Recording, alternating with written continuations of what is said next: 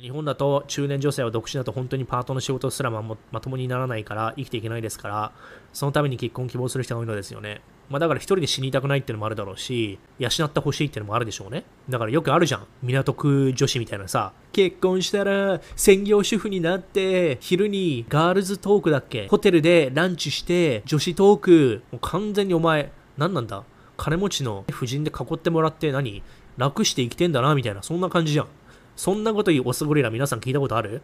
結婚したらさ、専業主婦に会って、男子トークをホテルのランチしながらやりたいみたいな、そんなことが夢のオスゴリラ聞いたことないでしょ？その点、やっぱりメスゴリラでそういうことを言う、そういうことを言うメスゴリラだよ。全員はとは言わないよ。もちろん。そういうふうに、六本木、ギロッポン、港区女子でね、あの、ホテルランチで女子トークみたいにやってるやつは結局だからあれなんだよ。他力本願。自分で努力しない。怠け者ってやつや。大体金持ちがそんなにさ、ホテルランチ行きたがるかって行きたがんねえからな。ゴリは行きたくないよ。ホテルランチ大してうまくないと思うんだよね。それに憧れてるやついるじゃん。そういうやつだって大体金がないんだよ。金がないから憧れるだけなのよ。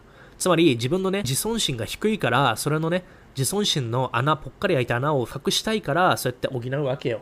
つまりマスクだ。仮面かぶって、ブランド物買って、いい会社行って、いい大学行って、タワーマンの高級 高層階に住みたいとかさ、あれ完全にあれだよね。ママ友のさ、熾烈な戦いみたいなさ、もうクソみたいな週刊誌の記事に載ってるけどさ、金持ち同士がね、そこまで競い合うかってね、なんないでしょ、そんな。だからあれは、あの人たちはエセ金持ちって前も言ったよね。エセ金持ちだから、そういうところ外的承認欲求に飢えてんのよ。だからブランド物買って見せ合ったりね、いいところのランチ行ってインスタで見せたりとかさ、外的承認欲求がめちゃめちゃ欲しいって人は、何でもかんでもだからね、名声とか人の意見を気にして生きてるわけでしょ？そうじゃないよ。自分っていうのは、例えばね、知識とか感情とかね、健康とか人間性とかね、そういうところから自分の自尊心をね、高めるべきなわけよ。もちろんその中の一つとしてね、どれだけね、お金があるか、っていうので、自尊心をね、こうやるのはいいけど、これ全振りしちゃダメって言ったでしょ？お金だけで自尊心をね、いっぱいにするのは良くないってことや、資産を築くのとお金にこだわるのは違うよね。お金にこだわっても別に資産増えるわけじゃないから。